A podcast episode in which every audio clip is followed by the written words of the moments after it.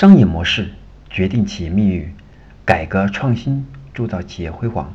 大家下午好，我是商业模式研究与实践者江开成，欢迎大家收听我们商业模式创新与重重构的系列课程。今天我将跟大家分享的是第十八讲，打造商业模式差异化的这一部分。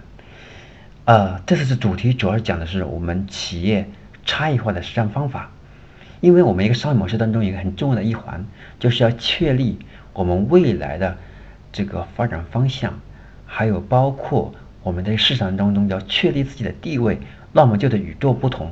那么既然与众不同，那我们就得想办法如何去让我们在这个市场中让消费者是明确我们是与众不同的，同时也明确我们企业就要把专注点放在这个点上。那么这个差异化是如何去打造的？这就是本期的核心内容。希望大家能够用心聆听，并且听完之后，如果对您和您的企业有所帮助，那就请您分享到你的微信朋友圈，分享给身边的朋友，让他们一起共同成长。那么在我们进到课题之前呢，还是要和常规一样，给大家提三个思考的问题，希望大家认真去聆听，带着问题。进入到我们的学习环节。第一个，首先，您的企业现在的定位是什么？第二，您认为您企业现在拥有什么独特的资源？第三，您认为您现在企业的您企业的差异化差异化的要点是什么？希望这大家把这三个问题进行思考。那么接下来我们就进入到我们第十八讲，打造企业差异化的实战方法这套课程。当年苹果 iPad 风靡以后啊，平板电脑是一夜之间真的是席遍全球。我们呢看到过很多的大小工厂啊，纷纷都包括一些品牌商、电子产品品牌都在推出平板电脑产品。后来就遇到了一个很遇到后来就遇到了一个很严重的问题。是消费类的电子商品出现严重的产能过剩，而且同质化非常严重。因此，当产品没有卖点或卖点不够突出的时候，最终的结局不是价格战，而是消失在人们的视野当中。所以后来我们看到，比如说当年的爱国者，他转为去做，转为去做我们的这个充电宝了等等。那么他这样做的目的也是为了实现差异化，因为当年，对吧？他做，呃，他当他做那个 P 三，对吧？的 P 四的时候，对吧？等系列产品、电子产品的时候，这个市场也是慢慢的跟今天我提到这个，包括 iPad 是一样的道理，都是遇到了一个产能过剩，而且大家的使用疲劳，再加上同质化非常严重，因此都是在寻找新的定位。都是在寻找新的差异化的方法。那么前段时间，伟大的这个定位大师、营销大师，对吧？杰克特劳特先生说过一句话：如果你的产品没有差异化，整个世界都会离你越来越远。反之，如果你的产品是具有极大的差异化的差异化的要点，那么整个世界。都会为你敞开大门。那么，不言而喻，我们可以看得出我们的差异化的定位，我们的差异化对于我们企业来讲有多么重要。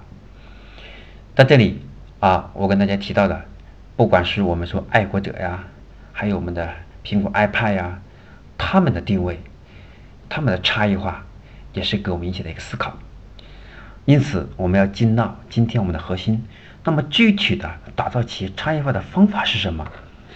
那么我自己结合我自己，结合我自己啊，这个八九年的这个创业经验，还有自己作为职业经理人的这个经验，把企业的管理，还有包括我们的这个商业模式创新，因为我设置过很多商业模式，你设我设计过的商业模式应该有，应该有，应该有有三四百家。所以我会把我的、我们的包包括自己的实战经验，就是我们企业差异化的实战方法，我的总结，把它分为五个步骤。希望大家能够在听的过程当中去仔细消化。那么第一步就是要分析，就是要分析我们这个行业的环境。那么在行业当中，这个环境决定了我们在里面能找出这个市场它未来的走向，还有现在这个环境当中这个产品它对现在用户之间的需求点和我们产品的卖点之间存在多大的一个误差关系？因为消费者要的东西，我们只能通过企业他自己的摸索去尝试做一个产品去满足用户。但是用户不会轻易告诉你他要什么，而且有的时候客户讲不清楚，所以我们说，在差异化，在我们在打造差异化的时候，首先第一点要分析这个环境，我们所这个处的这个行业，在所处的这个品类的背景下，我们首先要分析清楚我们这个行业的环境，而且这个环境要分析的是有可行性的，我们必须要从市场对你竞争对手的认知开始。那么你需要真正的是获取消费者的心智和我们现在这个环境当中这个未来可能存在一个差异化、同质化的以一个潜在的时间和时机的一个分析，它多长时间会进入那个同质化？那么在未来的同质化里面，我们应该怎么进行？我们应该怎么去进行我们自己核心资源，打造出我们自己的核心的优势出来？这样才才能打造出我们的差异化出来，对吧？因此，在这个里第一步环境，我们要分析这个环境的里里面呢，就是我们要还要记住一句话，就是你真正需要的，就是获取消费者的心智的，他的唯一的认可。比如说，比如说，我们是卖电脑的，我们就得想办法是建立在环境当中建立一个差异化出来，然后让消费者知道，只要买电脑。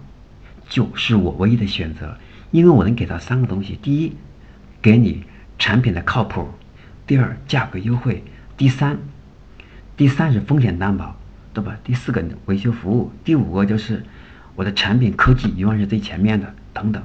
这是我们要分析这个环境。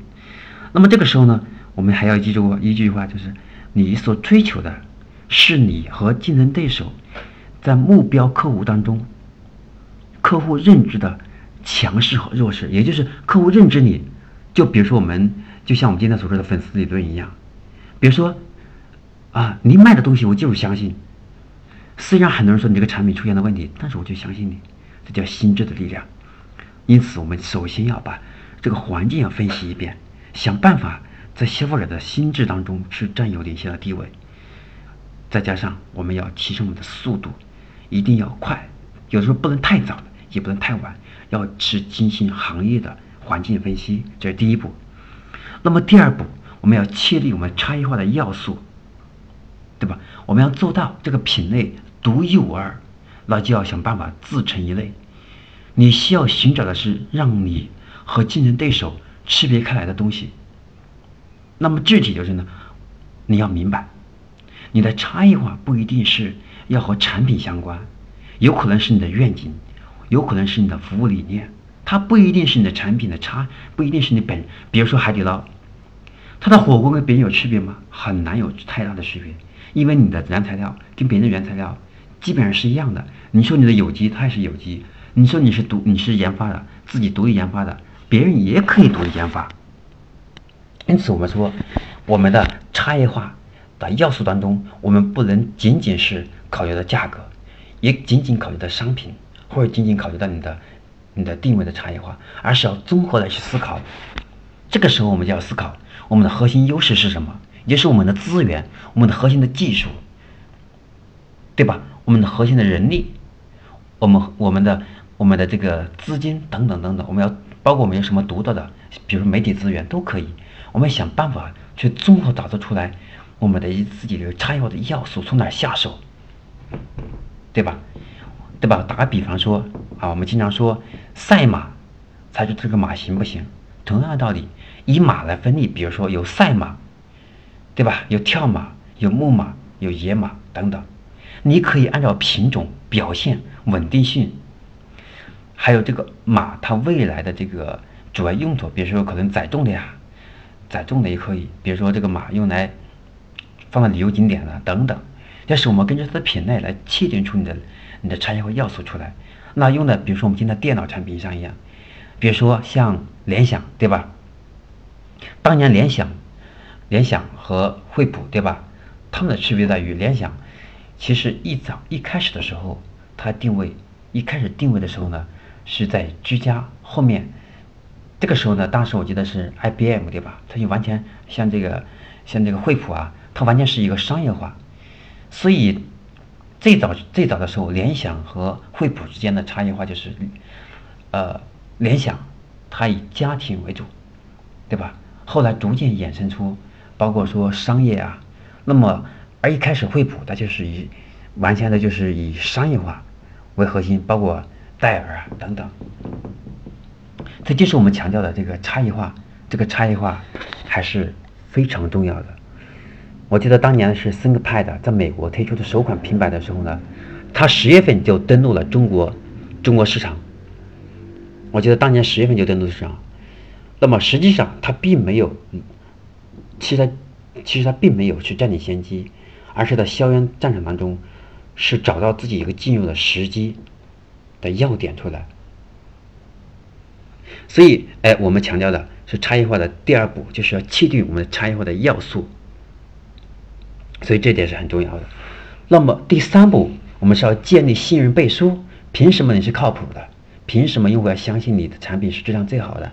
凭什么要相信你？你的服务是你说的那样能保证的？这个时候，我们要想办法，可以利用一些名人，像代言呐，像我们做一些媒体，比如我们是做一些自媒体呀，或者我们做一些其他的广告宣传呐，还有我们是自己做一些体验呐，先线下 O2O 啊等等，先购买后这个先使用后付费呀，这都是建立信任信任背书的一种方式。这是第三步，我们要建立信任背书。啊，比如说，你看现在很多，比如说现在我们说的这个，你像很多这个很多这个，像特别是像化妆品，像这温碧泉呐，对吧？像欧蕾像欧蕾呀，对吧？等等，你看他会找到很知名的代言人，而这个代言人很有名。当这里面一个大明大明星为这个产品代言的时候，其实。当中，一是媒体效应，最重要的效应是为这个产品建立一个信任背书。这么一个名人使用这个产品，说明这个产品质量不会有问题，否则别人不可能去代言的，对吧？这是也是一种媒体和信任的背书。那么第四步，我们是要集中精力，集中所有的资源财力，去做好传播，去做好营销策略。这也是用差异化的打造方式。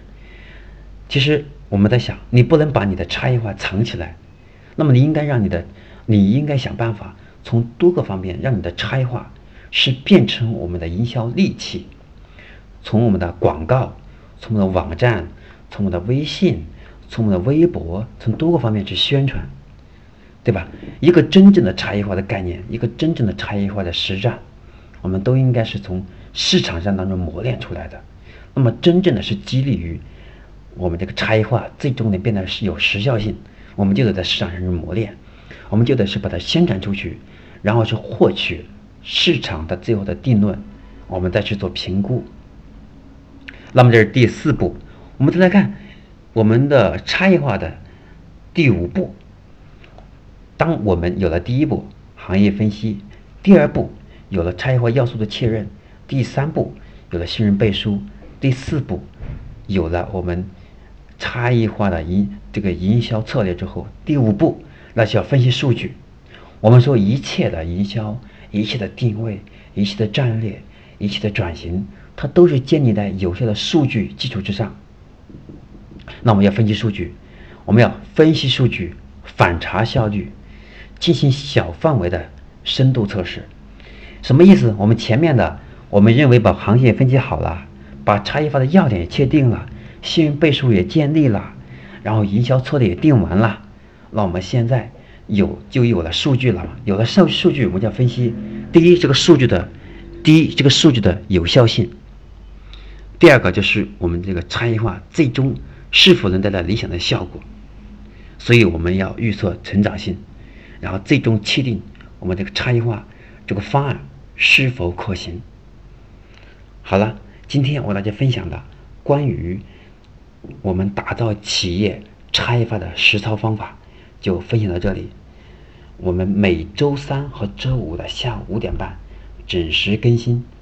我们这套课程预计是一百八十堂课程，我将会从思维到实战落地，从点点滴滴，从理论到实战，充分的把商业模式给大家践行出来。希望大家能够通过这套我们这个商业模式这套系统的课程，能够为您企业的发展，为您对商业模式的研究带来思考借鉴，为您的企业商业模式的确立和创新重构建立你一个好的这个这个研究的基础。那么下次上课程再见。